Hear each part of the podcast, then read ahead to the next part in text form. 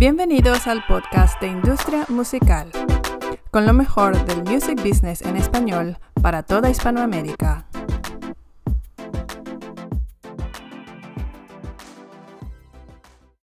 Pues bienvenidos y bienvenidas al podcast de Industria Musical. Seguimos aquí en Vime y esta vez tenemos a Pablo Rodríguez, director de BMG en España. Correcto. Bienvenido. Portugal. Pablo. Ah, y Portugal también. Iberia. Iberia, correcto. Iberia, mejor. Así. Pues muchas gracias Pablo y bienvenidos a- de nuevo al podcast de Industria Musical.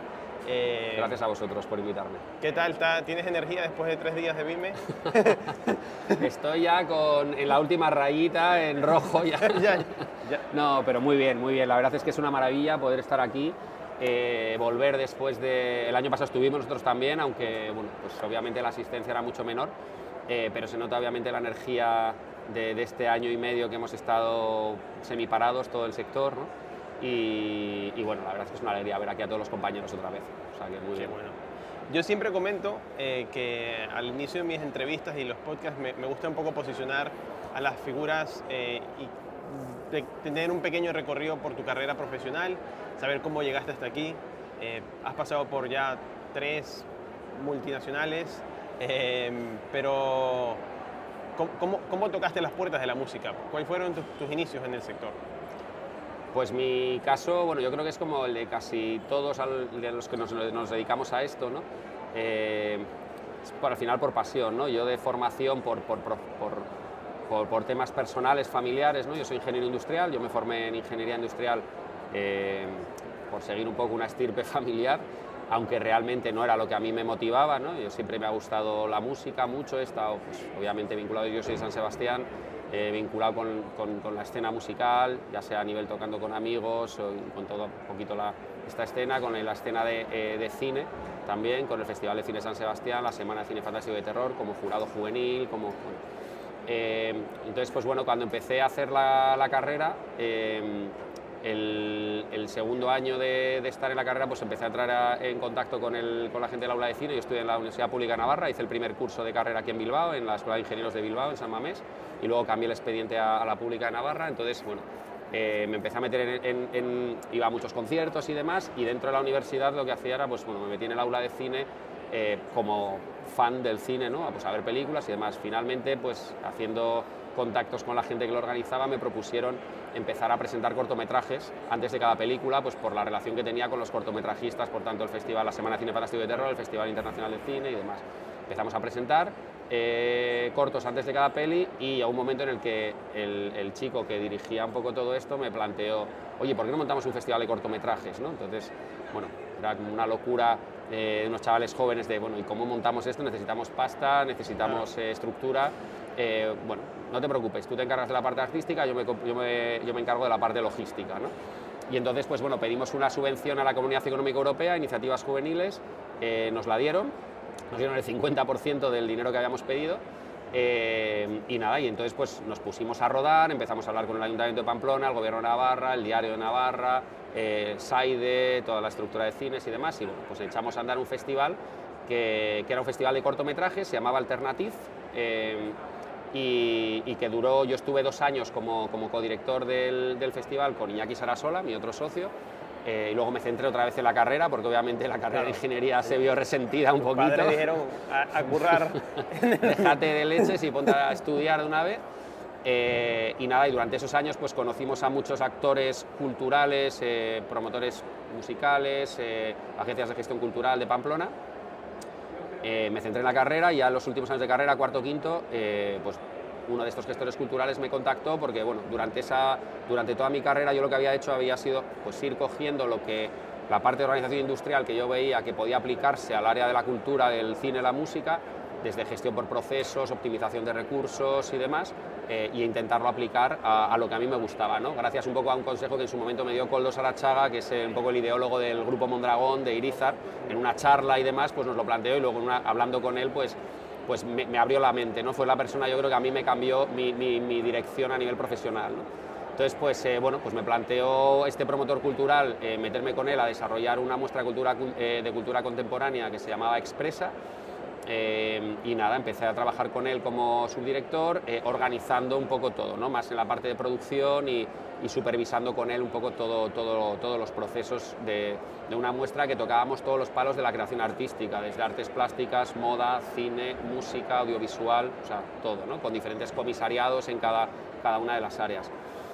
Estuve en Expresa dos años, acabé la carrera, mis padres me dijeron se acabó de, historias, te vuelves a Donosti, eh, me volví a Donosti y bueno, pues mi padre con la idea un poco de orientarme en el área de ingeniería me mandó a Madrid a hacer un máster en, en, la parte de ingeniería en, celdas, celdas, de combustible, motores de hidrógeno al CESID, que es en lo que trabajaba él.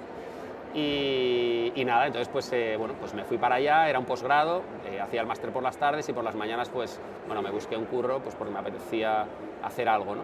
Y con los contactos que había hecho durante el festival, durante Expresa, eh, pues bueno, empecé a trabajar en Foto España, eh, de director de producción. Eh, me dijeron, bueno, cuando acabes el, martes, el máster te incorporas a jornada completa, entonces estaba media jornada. Y en toda esa, temporada, bueno, pues a través también de gente que conocía de mi época en San Sebastián, que trabajaban en Sony Music, pues me plantearon, ¿y no te, no te, interesaría trabajar en el mundo de la música? Pues claro, pero para un chico de San Sebastián, pues de repente la industria de la música era como inaccesible, ¿no? Digo, por supuesto, claro que sí. Eh, bueno, pues pásanos tu currículum y tal, pásame tu currículum que yo lo voy a pasar porque están buscando una persona y creo que encajas y tal. Esta persona había sido directora artística de, Sony Music durante bastantes años, fichando a la oreja de Van Gogh, Mónica Naranjo, o sea... ¿Qué año estamos hablando? Estamos hablando del 2000...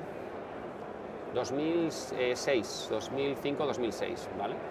Eh, nada, mm, pasé mi currículum y bueno, hice una entrevista en Sony ATV con Juan Ignacio Alonso eh, quería una persona para el departamento de sincronizaciones a full time, tiempo completo, y yo estaba haciendo el máster. Y bueno, pues eh, me dijo, bueno, yo necesito una persona que esté aquí, no puede estar a media jornada y tal.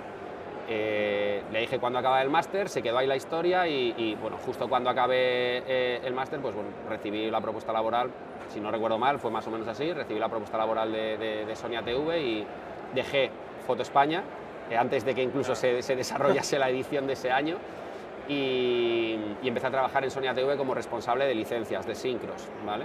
Eh, supongo que también tu pasado por el cine y la cercanía con el cine te, vino muy bien en este momento. Eso es, es de hecho, eh, yo inicialmente me hablan de sincronizaciones y como cualquiera que te hayan que, le diga sincronización sin pertenecer a, a, este mundo, pues dices, bueno, sí, más o menos sé lo que es sincronizar, pero no sabes realmente lo que es, ¿no? Y más en ese momento que no había másters ni posgrados de la industria de la música como hay ahora, ¿no? que ahora hay mucha formación, que, que los chavales que, empiezan a trabajar con nosotros desde becarios hasta contratos en prácticas y van subiendo luego, pues es gente que ya viene por lo menos con una base bastante más potente, muchísimo más potente que cualquiera de nosotros que entrábamos en ese momento. Y, nada, bueno, pues empecé a trabajar en, en este, en Sonia TV fue muy gracioso porque ahora obviamente con Juan Ignacio tengo una estupenda relación y seguimos en contacto porque ahora somos compañeros, él direct, sigue siendo director general de, de Sony ATV, Sony Music Publishing ahora y ahora estoy en MMG y, en, un momento determinado cuando luego yo salté a, Warner Chapel pues él él me, me, dijo, ¿no? Y de hecho me lo ha comentado una vez, yo creía que ibas a durar dos meses, y ibas a decir, yo esto, o sea, un ingeniero aquí va a decir, esto, ¿qué, qué es esto? ¿no? Yo, esto me aburre, me voy, ¿no? Y, nada, bueno, pues estuve cuatro años en Sony ATV, que fueron unos años maravillosos, de los cuales aprendí un montón. Juan Ignacio y, Gloria Rosell, que era la persona que llevaba el departamento de administración, eh, aprendí un montón de ellos dos. Eh, Juan Ignacio todo sobre el negocio y, de Gloria pues todo lo que era la parte más administrativa de una editorial, ¿no? que es la gran desconocida. Sigo, sigo, sigo pensando que, que, dentro de la industria de la música, pues, pues precisamente la, la editorial musical todavía no, no, es, no, es, como la discográfica, que es mucho más obvio. ¿no? De hecho, aquí en, el BIME este año se ha desarrollado el primer congreso de editores de España y hablábamos mucho de esto, ¿no? de, a la gente joven dar a conocer mucho más, hacer pedagogía ¿no? de lo que es un, editor. Entonces, pues bueno, estuve cuatro años eh, trabajando con ellos eh, a raíz de una campaña que, bueno, a raíz sobre todo de una campaña que, que realicé con, con, un copyright nuestro de, de Aja, el Take On Me, eh, un proyecto de seleccionar una serie de copyrights que, muy potentes que tiene Sony ATV, Sony Music Publishing, y seleccionar artistas eh, indies españoles que, hiciesen versiones. ¿Para qué? Para hacer pitching a las agencias, pues porque al final los creativos de las agencias es la gente más cool, que les mola el rollete y tal. Entonces, pues bueno, pues hice este trabajo mandándole a, a determinados artistas, a Nibi Sweet, a Londra Bentley y tal, pues eh, mandándoles canciones para que seleccionasen ellas y, e hiciesen una versión. ¿no? Bueno, pues se dio la casualidad de que, bueno, en caso de Annie, Annie eligió eh, el Take On Me de Aja, hicieron una versión con, Javier Doria, el que era su productor y guitarrista, trabajaba con él, y, a día de hoy es, es, director creativo del MG, que fíjate las vueltas que da la vida. Y, nada, pues eh, justo me llaman de una agencia de, una agencia de publicidad para pedirme una canción para, para un anuncio de McDonald's. Eh, querían Oasis, obviamente no lo podían pagar, y entonces eh, bueno, les propuse este tema y bueno, pues la colocamos, la canción, con McDonald's. con McDonald's. La canción se hizo súper conocida, le supuso también para la carrera de Annie pues, un, una lanza para poder llegar a otros territorios, Francia, Alemania y demás. Eh, y bueno, pues gracias, gracias a eso y a alguna otra cosa que, que, hicimos, pues eh, se me puso en contacto conmigo Álvaro de Torres, director general de, de, de, Warner Chappell en ese momento, y me ofreció pasarme a irme a, Warner Chappell a trabajar con ellos eh, porque además había un proyecto internacional de crear el departamento conjunto de sincros de Warner Chappell y Warner Music. Hasta ese momento Warner Chappell gestionaba sus, peticiones y su catálogo y luego había una persona, eh, una secretaria en, Warner Music que gestionaba, bueno, una secretaria y una persona de marketing estratégico también que gestionaban las peticiones. Entonces querían crear un departamento conjunto para hacerlo más fuerte. Entonces me, gustó mucho la propuesta, nunca había trabajado en la parte discográfica pura y dura, era una forma de aprender y me fui para allá. Estuve en, la posición, era pues, director del departamento de licencias y AIR internacional, ¿vale? De la editorial de Warner Chappell, que básicamente pues, era pues, la parte de licencias de sincros, ya os lo he contado, y la parte de, de AIR internacional, eh, pues estar pendiente de los autores, cuando, autores internacionales cuando venían a España a tocar o bueno, a trabajar. Eh, y cuando pues, un artista, pues que en el caso, por ejemplo, de una de, las, de, los pitchings que hicimos lo metimos, que era in-house, porque el artista era de la casa, era de Warner Music, era con Sweet California, el primer tema de Sweet California que lanzan, Infatuated, ese tema es un tema que, junto con Chema Rosigue, que era la R de Sweet California en ese momento, yo me encargué de buscar ese repertorio, pasarle a Chema y luego Chema seleccionó ese repertorio con que Chema ahora está... Los primeros girls band, ¿no? De, bueno, es la, es, la, única, es la primera girl band española así potente, igual que Aurin fue la parte de, chicos, ¿no? La boy band. Eh, pues eso, y, bueno, pues entonces mi trabajo era un poco este, ¿no? Eh, estuve durante cuatro años trabajando en este área, eh, desarrollamos campañas muy chulas, por ejemplo, pues trabajamos codo con codo con SCPF, con Tony Segarra, en el desarrollo de la campaña de, Ciudadanos de un lugar llamado Mundo, de San Miguel, Jamie Cullum, colocamos... Jamie Cullum es artista universal, pero autor Warner Chappell, eh, se creó la canción para la campaña, seleccionamos a los artistas españoles para colaborar, a Frank T, Anita, y Carlos Adnes, que también entró, que no era nuestro. Esto fue una, petición, una selección de la, de la agencia. Y, bueno, pues trabajando, luego hice también algún tipo de fichaje a nivel, a nivel eh, editorial local, eh, fiché a Zetangana en, en, la parte de publishing en 2011. Eh, con el disco de Loves, que la verdad es que... 2011. 2011, sí, creo que fue el 2011-2012, sí. ¿Tangana? Sí.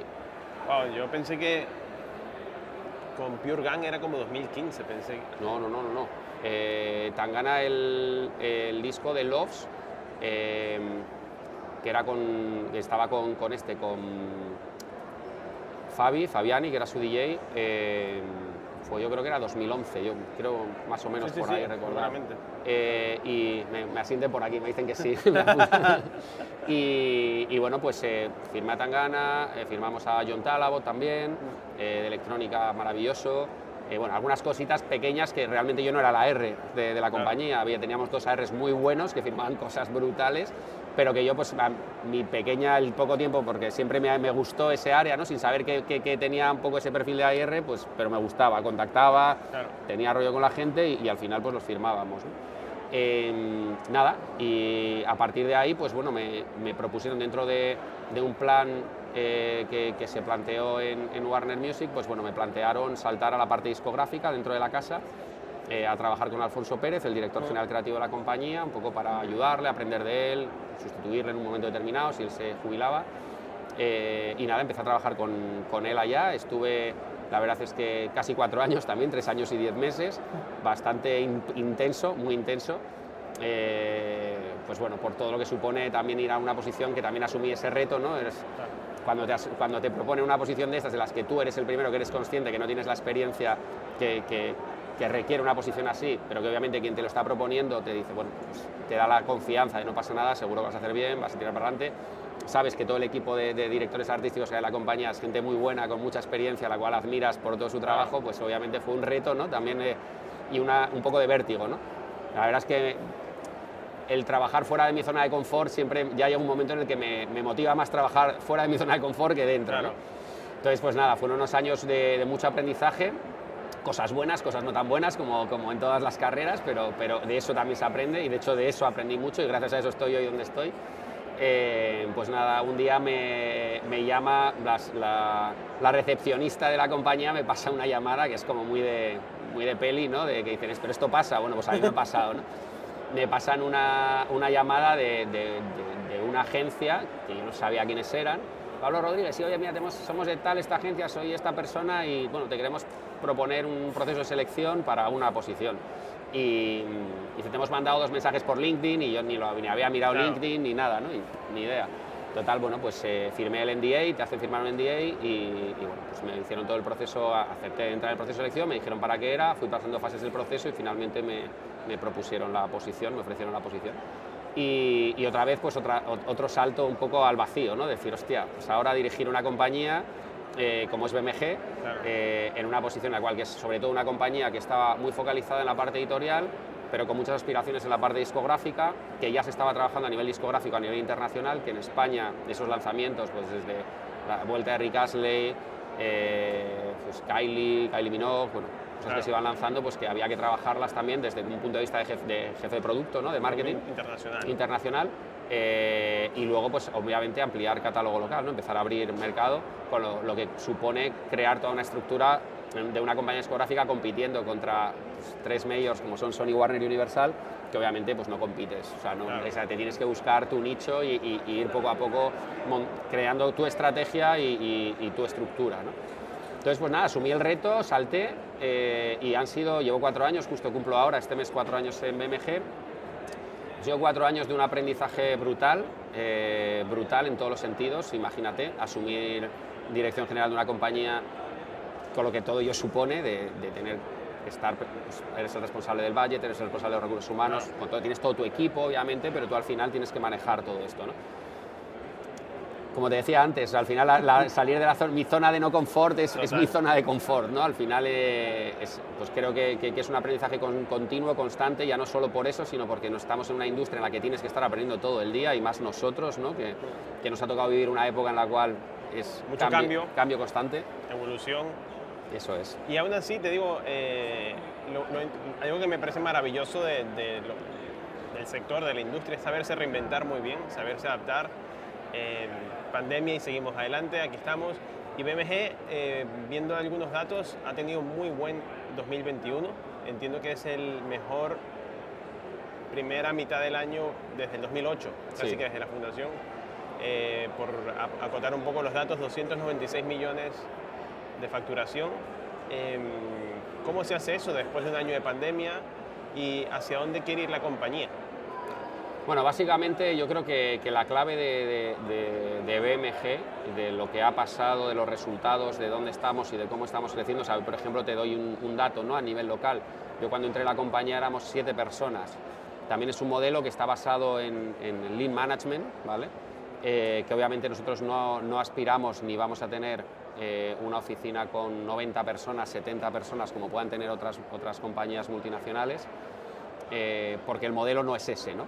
También por eso pues, podemos eh, pagar más a nuestros artistas y a nuestros autores que otras compañías. Siempre digo que nuestro modelo es, a nivel legal, es un modelo de licencia, a nivel royalties es un modelo de distribución y, a, nivel servicio es un modelo discográfico. Es decir, Muy potente esa combinación. Entonces, al final, ¿Cómo se puede hacer esto? ¿Por qué tenemos ese resultado? Porque nuestros costes estructurales son mucho menores. Y el modelo, hacia nosotros, el modelo estratégico y el, enfoque estratégico hacia, hacia, donde nosotros vamos es completamente diferente, eh, no desde el punto de vista artístico y desde el punto de vista de fichajes, pero sí desde el punto de vista de servicio y de, y de cuál es el core nuestro y, qué es lo que ofrecemos y, cuál es el revenue que nosotros tenemos, diferente al de otras compañías. Entonces, pues bueno, es una compañía que estamos en crecimiento, lo que te decía, lo que te decía antes, ese crecimiento económico depende de, dos factores. Uno es este, obviamente cuando tienes menos, menos, menos costes estructurales, pues el beneficio sube, si los, si los ingresos aumentan, obviamente, y esos ingresos aumentan también porque estamos aumentando catálogo, estamos aumentando, eh, pues bueno, tenemos volumen de fichajes, eh, por ejemplo nosotros en España, lo que te decía, cuando yo entré estábamos 7 personas, ahora estamos 13 y con una previsión de crecimiento el año que viene también importante, ¿no? Eh, porque se han ido aumentando líneas de negocio cuando se, han ido haciendo sostenibles a nivel financiero, ¿no? cuando se aumenta el, el, el, revenue, puedes, eh, el revenue obviamente NPS en el EBITDA, eso te permite poder aumentar tu estructura ¿no? a, nivel, a, nivel FTIs, personal y demás, entonces pues bueno, eh, se están haciendo las cosas, el equipo está haciendo las cosas muy bien. ¿Actualmente cuántos sois? Porque dijiste 13 personas. De 7 a 13 personas. No, no, no, no. Eh, ¿Empezaste con 7? En, en, en, BMG en España y en Iberia empezamos con 7, ahora estamos 13. Por eso 13, sí. Y a nivel, mundial, a nivel mundial BMG estamos, eh, hemos sobrepasado los 1000 empleados ya. Ya. Mil y pico, sí. ¿Cuál es el core de BMG? O sea, al final, viendo un poco cómo trabaja la, la, empresa y un poco cómo os presentáis, em, y viendo también los fondos eh, y las liquidaciones, era un poco de 70% de los ingresos vienen casi, más o menos, este año de la parte de publisher y un 30% de la parte discográfica. Pero luego viendo un poco la parte de valores y demás de la compañía, me pareció muy interesante que dice algo así como, no somos una empresa de tecnología, aunque utilizamos la tecnología, no somos una editorial ni una discográfica, sino un poco más. O sea, ¿qué, es para ti BMG y cómo, cómo os planteáis de frente al mercado? O sea, lo que es para mí y lo que no es para mí, sino que lo que es para la compañía eh, y, bueno, es el, digamos en 2008 cuando la compañía se refunda, se refunda sobre cuatro valores que, que realmente a mí es lo que me hace saltar de, de Warner a BMG, ¿no? Asumir una, un reto de estas características eh, obviamente valoras muchos factores antes de, tomar la decisión, ¿no? porque obviamente pues estás metiéndote en un, mm. perdón, perdón por la expresión, en un embolado bastante serio, ¿no? Eh, y, obviamente tienes que valorar muchas cosas. ¿no? A mí una de las cosas que me enamoró de todo el proceso de selección y pues cuando tuve las entrevistas en Berlín y demás, eh, es, es, estos valores sobre los que se asienta la compañía, que básicamente son cuatro, ¿vale? que nos diferencian del resto de compañías y que están copiando otras compañías ahora. ¿no? Y un poco el ideólogo de todo esto es nuestro, nuestro CEO, Harwood Masuch, ¿no? que es justicia, transparencia, servicio y cobertura mundial. ¿vale? O sea, al final estos son los cuatro pilares de la compañía. Contratos más justos, con una gestión transparente desde el punto de vista de toda la gestión, partiendo desde eh, los contratos hasta, o sea, contratos cuando me, me, refiero a transparencia en los contratos, es contratos que puedas leer y que los entiendas, ¿vale? Es un punto importante, parece una tontería, pero es importante. El, tema legal, los abogados crearon un, lenguaje paralelo que tiene la capacidad de dormir interesadamente paralelo. Claro, ¿vale? y que a veces lo lees y te duermes. Correcto. Es, muy difícil realmente. El Correcto. para un artista también, y para, incluso para el, el, ámbito que rodea a un artista, no, si, no es una, si no eres de derecho y, y, demás, es, es un, me, me parece muy interesante la postura, porque no es muy difícil comunicar una idea si se quiere comunicar. Correcto. Y de hecho a día de hoy nosotros gran parte de, mi trabajo y del trabajo del equipo que, que, trabaja en el día a día en BMG en, Iberia, en España y Portugal, eh, estamos trabajando en eso, ¿no? en comunicar, en comunicar qué es lo que somos, cómo lo hacemos, por qué lo hacemos así. ¿no? Obviamente nosotros había gente que podía esperar que, cuando, cuando yo empecé en, BMG con ese approach más a la parte discográfica fuésemos a empezar a fichar artistas enormes y tal, no tenía sentido. O sea, quien esperase eso estaba muy equivocado. Pues no podemos fichar artistas enormes si no tienes una estructura que, que pueda dar un servicio, ¿no? que eso es muy típico de, de, la compañía clásica. ¿no? Yo ficho y luego ya veo, ¿no? y luego surgen los problemas. ¿no? Nosotros, pues bueno, pues hemos ido poco a poco creciendo con artistas más en desarrollo eh, y poco a poco hemos ido creciendo y, vamos creciendo y estamos en un momento en el que ahora mismo estamos trabajando con Adexi Now, con Sweet California, María Pelae, bueno, eh, artistas ya con, con, un nivel, otro nivel, ya más escalarlo, escalarlo y, y, sin perder de vista los artistas en desarrollo, como, como podemos tener una Begut, como podemos tener una Kala, o en el indie Mike Makovsky o, o, o New Raymond, que al final son artistas que para nosotros son esenciales porque congenian perfectamente, se adaptan perfectamente a, la filosofía de la compañía ¿no? y, son artistas maravillosos con unas carreras brutales y, muy talentosos. Entonces, pues bueno, al final digamos que, en nuestro modelo está basado en este, ¿no? en, estos valores. Pero en tu día a día, ¿qué, sales a buscar más, autores o artistas? Nosotros eh, lo hacemos por igual, eh, pero sí que es cierto que eh, el enfoque de este último año, ya con una estructura mucho más sólida y hacia donde vamos con la incorporación de más personal en ese área, eh, estamos focalizando ahora mucho más en la parte discográfica, porque ya sí que tenemos, como te decía antes, una estructura que permite dar un servicio, o sea, es decir, dar lo que prometes, deliver, como dicen los, los, los guiris, ¿no? O sea, al final, si yo te prometo algo, yo no quiero prometerte por encima de mis posibilidades algo que no soy capaz de hacer porque mi estructura no me lo permite. Entonces, pues ahora que sí ya lo empezamos a tener, ya sí que te puedo dar ese servicio. Entonces, el, enfoque de la compañía ahora mismo es trabajar en crecer en la parte discográfica em, a nivel de frontline y a nivel de catálogos. Adquisición de catálogos, eh, que ahora están tan en boga con todas las con todas las diferentes plataformas de plataformas, perdón, inversores, eh, fondos de inversión pues como Primary Wave, eh, Hipnosis y demás. Eh, bueno, pues entrar eh, en, ese, en, ese, negocio que ya estamos, acabamos como, uno de los primeros movimientos que se hizo fue adquirir los, los derechos, los royalties de uno de los miembros de Fleetwood Mac, ahora acabamos de adquirir los derechos de Tina Turner, bueno, pues estamos trabajando en ese área, tenemos un, partner financiero para determinados proyectos que todavía no hemos hecho uso de ello, pero que, que, está ahí, que estamos trabajando, que es, que es KKR, KKR. Eh, que también estuvieron eh, unidos a BMG en la refundación de BMG, a, a Bertelsmann apoyando en la refundación de BMG, que luego Bertelsmann adquirió otra vez todos la propiedad de, BMG. Eh, entonces, pues bueno, al final es un socio con el que trabajamos desde Bertelsmann, desde, BMG, pues de, una forma pues muy, muy, muy cerrada. Estamos ahí. Y, ahora, ahora que hablamos de KKR, o KKR, no, sí.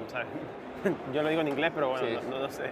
Em, por poner también en contexto a la audiencia, hay un billón o mil millones de, dólares que están disponibles para la adquisición y compra de catálogo.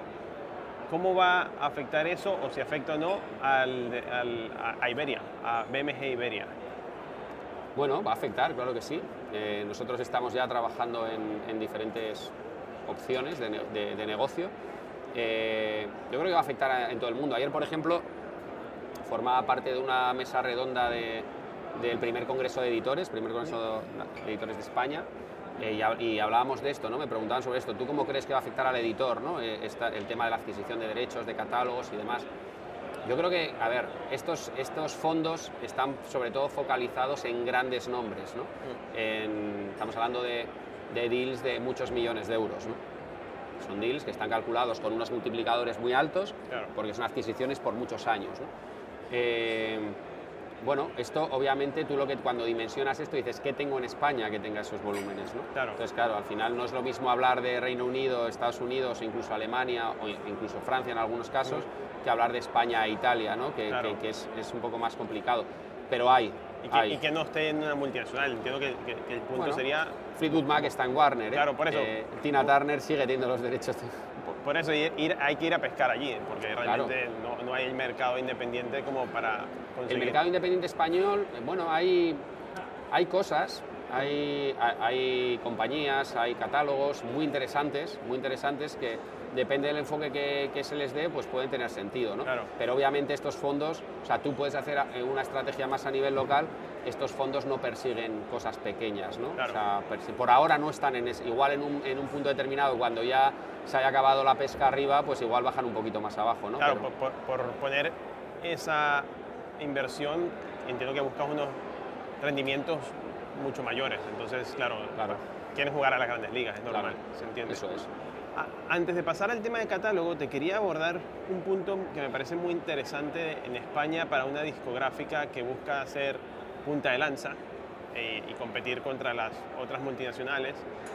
Eh, a ver cuál es tu opinión al respecto, sobre todo que desde mi opinión y un poco lo que hemos visto es que trabajar en España el pop, por ejemplo, si no estás casado con una multinacional que tenga eh, conexión directa con las radios, es casi imposible. ¿Cómo se hace desde esa no posición o ya tenés esa posición de, conexión con radios, digamos? Pues está, eh, precisamente eso era uno de los puntos por los que nosotros no estábamos fichando artistas que tuviesen esa capacidad de poder entrar en radio, porque la radio en España es, eh, ayer lo hablaba con una persona importante dentro de la radio en España, eh, la radio en España es muy complicada, o sea, es complicada en el sentido y obviamente se basa en muchos factores eh, pues bueno, que, se puede, que tendrías para varios podcasts, ¿no? pero la realidad es que nosotros, o sea, en un momento determinado, pues al no tener un perfil de artista que pudiese sonar en, radio porque no podíamos dar ese servicio, pues no lo estábamos trabajando, así de claro, ¿no? Hoy en día tenemos la estructura, las personas dentro del equipo que tienen esa capacidad para presentarlas a radio, eh, tenemos, eh, empezamos a tener los elementos para poder hacer determinados acuerdos con las radios, ¿vale? Eh, porque al final no es una cuestión, la gente cree que la radio no, es que si tú pones dinero encima de la mesa, entras en la radio. No, la radio es muchísimo más compleja, no es una cuestión de dinero encima de la mesa. Sí, sí, sí, eh, bueno, pues todo eso obviamente tiene un proceso, ¿no?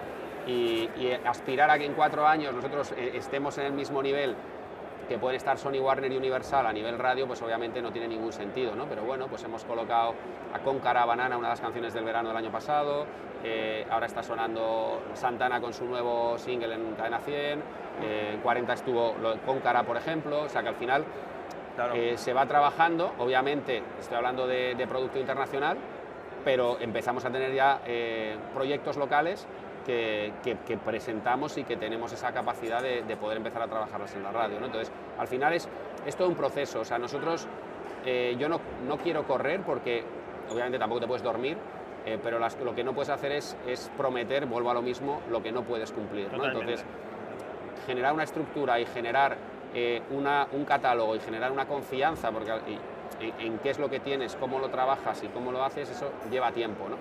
Y, es preferible ir poco a poco y hacerlo bien, obviamente puedes tener algún traspiés en algún momento, que ir muy rápido y hacerlo muy mal y cerrarte las puertas ya de, de futuro. ¿no? Entonces, nosotros estamos ahí, te digo, estamos trabajando ya con las radios, eh, tenemos un contacto directo muy interesante con las radios, pero igual que te hablo de te digo con las radios, lo tenemos con TikTok, lo tenemos con Spotify, uh, Deezer, Apple Music, eh, Amazon Prime, o sea, con, con, todos los players que, que nos dan una visibilidad a nuestros artistas ¿no? y a nuestros autores.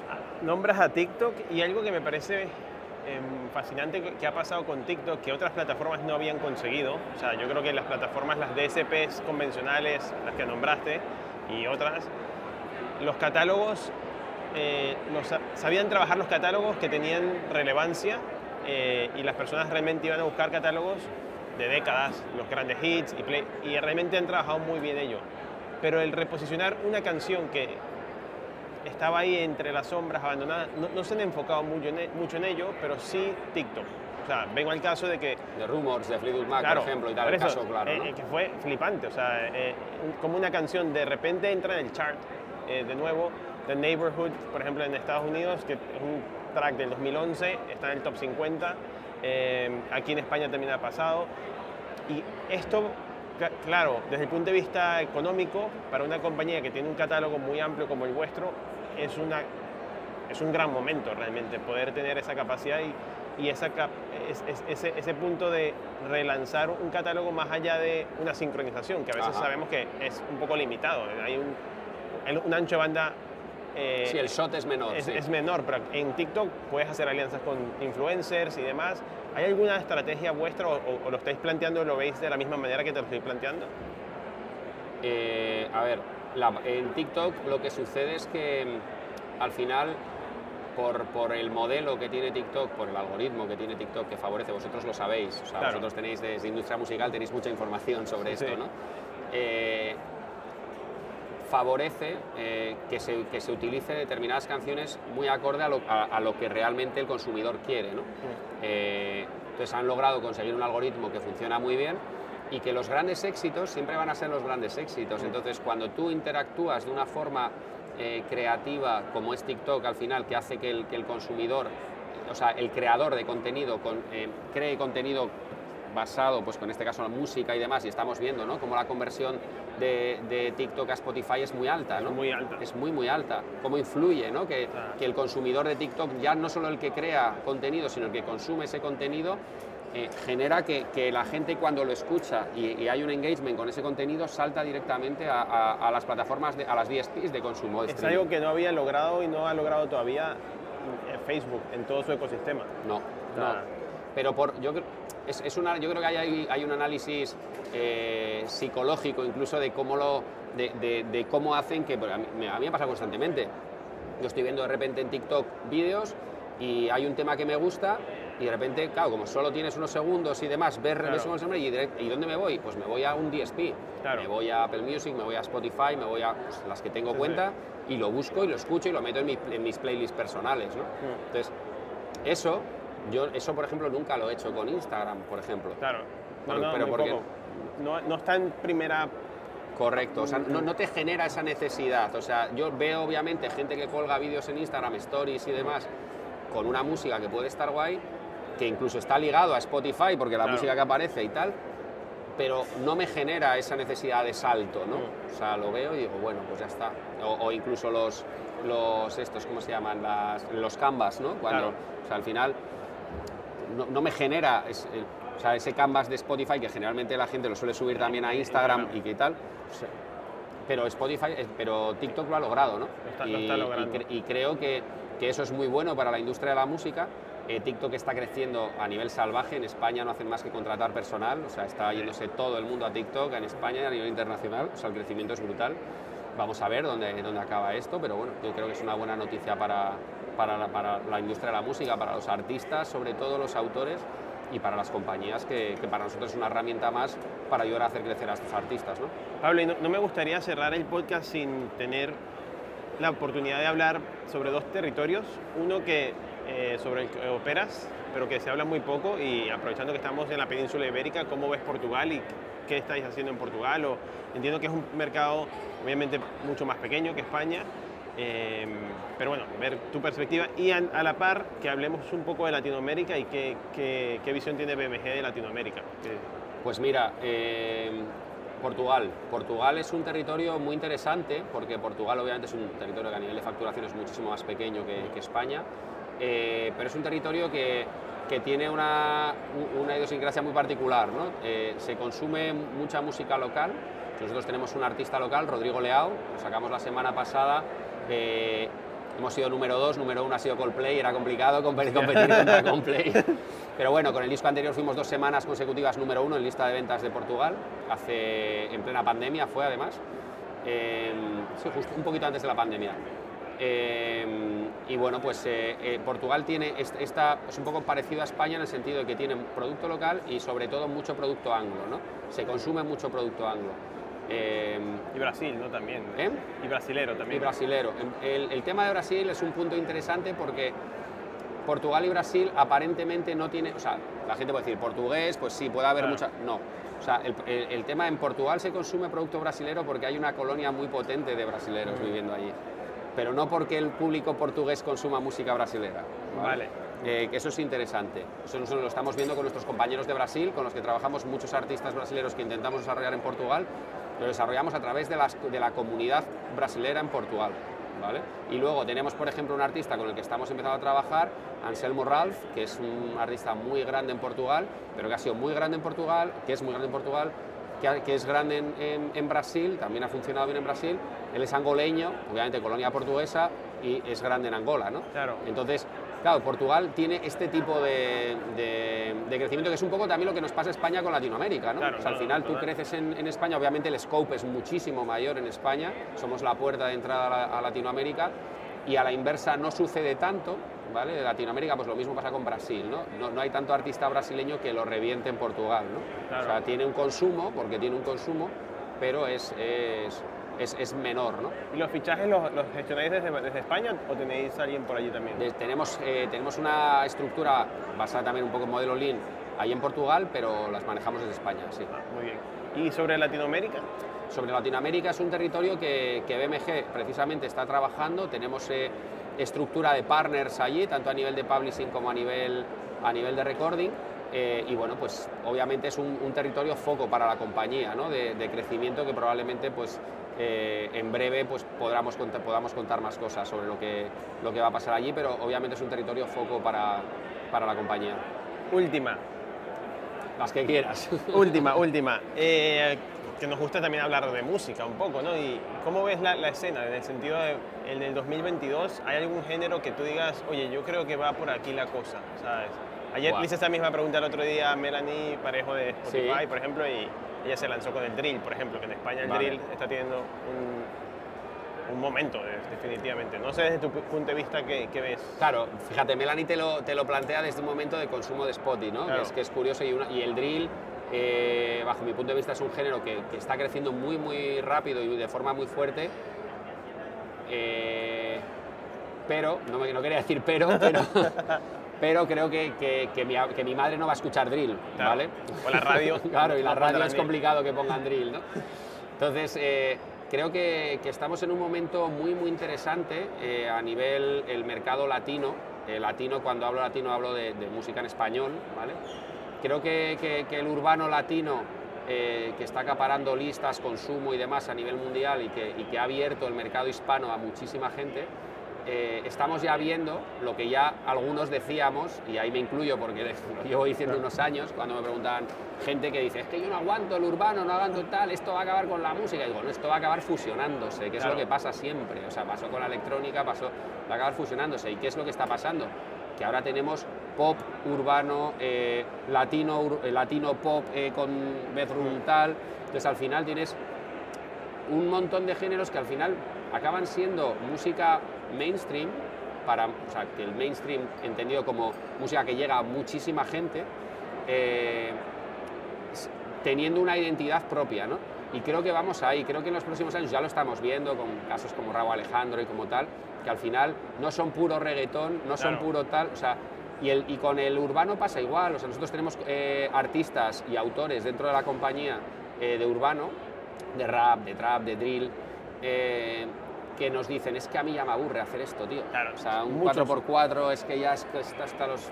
Muchos... De hacerlo, ¿no? Y, quiero, júntame con este, y júntame con otro, y vamos a hacerlos tal, y preséntame... O sea, eso es lo que estamos trabajando, porque al final, creativamente, es por donde va a ir, o sea, ese hambre de... O sea, es que al final esto parece una perogruidad lo que voy a decir, pero, pero consiste en, pasárselo bien cuando, cuando están componiendo, cuando están creando y cuando alguien se lo pasa bien creando y disfruta y tal, al final eso acaba permeando y eso se acaba llevando al público ¿no? y, obviamente tienes muchas más posibilidades de, de, que haya un engagement con ese público. ¿no? Entonces, creo que, que, esa parte ya se está dando, ¿no? de, mm. ese punto y que también los artistas españoles eh, también están queriendo, se dan cuenta y están queriendo llegar, como ya están llegando muchos de ellos, muchos que han abierto puertas, ¿no? y como pues, obviamente los nombres que todos, todos conocemos, Tangana, Rosalía, bla, bla, bla, o sea, al final están abriendo puertas eh, para que mucha gente se... O sea, Tangana ha hecho un trabajo de, de quitar los prejuicios a, a, un, a un género pero un género en el sentido no, de gente que no consumía esta música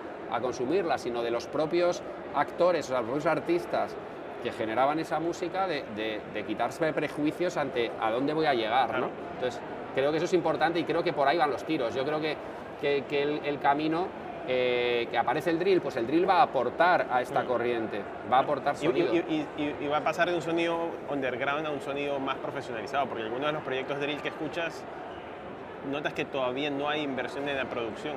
Claro. ¿Sabes? Por eso, y, hay un sonido que, que, cuando hablo con mis compañeros en, en, Colombia tenían tiempo diciéndolo y era el tema de la guaracha. Sí. que la guaracha, la guaracha es el próximo reggaetón y, de repente ves Farruko dos veces en portadas con temas de guaracha y demás y es como, bueno, ahí viene. ellos, ellos son los que, los que tienen esa es ese posicionamiento ahora mismo en el mercado los que están rompiendo estas barreras y los que están trayendo, ¿por qué? Vuelvo a lo mismo, porque se necesitan cosas nuevas. Y entonces están trayendo, o sea, yo recuerdo una conversación con Pucho eh, en el 19 en Argentina, y espero que no se enfade porque lo cuente, eh, que, me acuerdo que hablaba con él y me decía, digo, ¿y cómo vas y tal? Y me dice, pues es que estoy estudiando muchísimo, ¿no? Estoy escuchando mucha música, mucha tal. O sea, al final esa es la historia, ¿no? Y, Pucho está ahí porque es un profesional, tiene una capacidad brutal, es un tío, bueno, es, un artista con un talento salvaje, pero luego es un tío que tiene unas ideas muy claras a nivel de estrategia y, mucho hambre, ¿no? Por, por, hacer cosas que molen, que estén guays, con un, además con un criterio, con mucho criterio.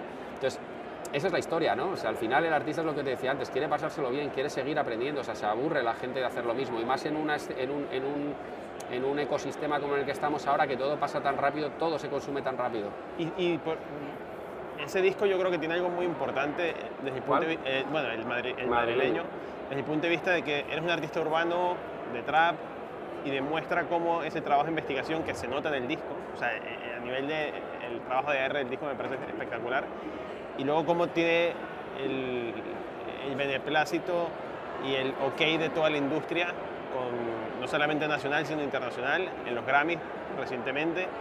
Yo creo que también enseña a otra generación a, a cómo trabajar la, la, música, que creo que es muy importante, que anteriormente era como quizás normal, y esta nueva generación creo que puede aprender mucho de, de ello. Sí, yo creo que hay una parte ahí muy importante, pues eso, de pedagogía, ¿no? De una pedagogía sin querer ser profesor de nada, ¿no? Claro. Porque yo creo que Pucho, que, que, Antón, no tiene ningún tipo de interés en, a priori, no lo sé, yo no, no, no creo, eso no lo he hablado con él y es su, Claro. su vida, ¿no? Pero eh, yo lo que creo es que él está haciendo lo que él quiere hacer porque lo quiere hacer así como lo quiere hacer, ¿no? Y, y luego obviamente eso influye en, la- en las personas, ¿no? Los, la- los líderes influyen y él es un líder. Claro. Y él ha hecho un disco que pasa, la, para mí, Sí. pasa la historia de la música en España, como el más de Alejandro Sanz. ¿Vale? Sí. O sea, es que creo que, que hay que tener en cuenta eso, ¿no? Y que tenemos ahora mismo una persona, que, que no, lo, no lo digo yo, no lo decimos nosotros, es que lo están diciendo los propios artistas. Cuando un artista como Jorge Dressler, como Andrés Calamaro, cuando se junta, hace estos juntes con ellos y, y- y- y flipan con, con Pucho y le tienen donde lo tienen, es porque es que ellos son los que tienen talento, ¿no? Realmente los importantes son ellos, no nosotros. Sí, sí, o sí, sea. total, total. Pues Pablo, muchísimas gracias por tu tiempo. Te deseo todo lo mejor. Muchas gracias. Y que fiches otro Tangana, entonces. Ojalá. Enhorabuena, tío. Un placer. Mil gracias por tu tiempo. Gracias por escuchar el podcast de Industria Musical. Te esperamos la próxima semana con mucho más de lo mejor del music business en español para toda Hispanoamérica.